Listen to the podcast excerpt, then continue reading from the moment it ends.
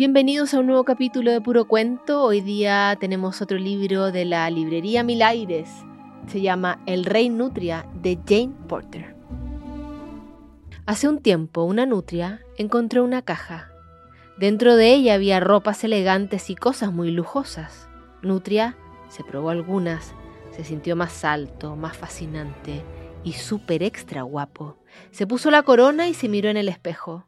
Me veo espléndido, pensó debería ser el rey Nutria. Erizos, hagan reverencias ante el rey Nutria, ordenó. Y así lo hicieron. Ser el rey Nutria era fabuloso.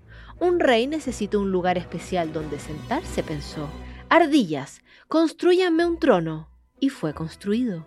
El rey se sentó y examinó su reino. Todos deben ver que yo soy el rey, pensó Nutria. Tendremos un gran desfile, anunció con acróbatas profesionales y músicos para deleitar los oídos. En la cima de la colina habrá un banquete espectacular, con 17 tipos de pasteles de todos los colores. Todos podrán verme comer. Y viajaré en una carroza dorada tirada por unicornios. Que empiecen los preparativos. Pero Nutria, dijo un erizo, los unicornios mm, realmente no.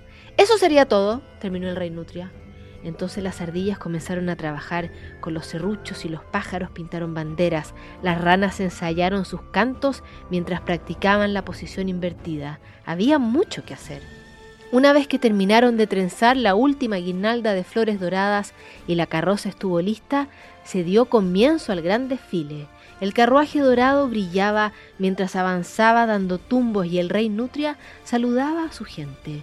Nadie había visto jamás algo similar, así que no se resistieron y aplaudieron ni celebraron. Subieron la colina despacito, pero hacía calor y la carroza con el rey pesaba demasiado.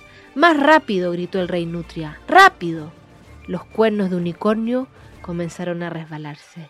El rey empezó a sentirse hambriento. Llegaremos tarde al banquete, dijo, unicornios avancen dando saltos refinados.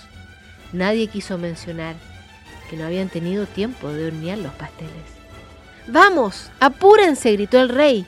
Los aplausos se acabaron. Quiero mi banquete ahora.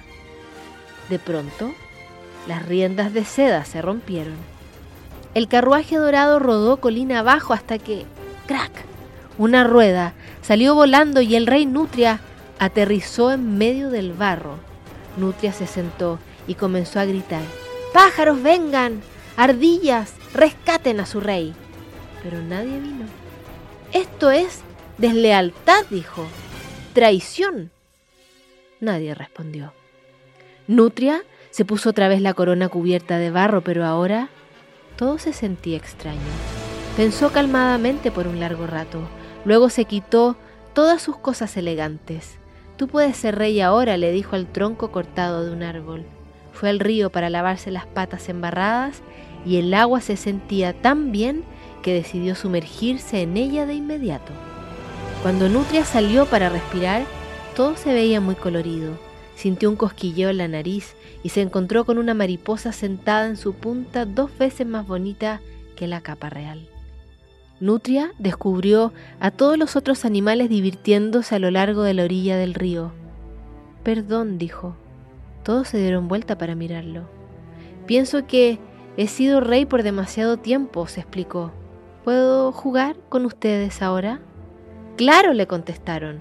Las cosas elegantes de Nutria no se desperdiciaron. La corona resultó muy útil para los inventos de las ardillas, las bolas de la chaqueta hicieron que el nido de los pájaros se viera muy glamoroso, y la caja se convirtió en el escenario ideal para las presentaciones de las ranas. Nutria era la que siempre aclamaba más fuerte. ¿Y las botas? Bueno, a veces, Nutria se las pone de nuevo, pero es solo por diversión. Termina así este cuento, El Rey Nutria de Jane Porter, lo pueden encontrar en la librería Mil Aires y nosotros nos encontramos en otro capítulo de Puro Cuento.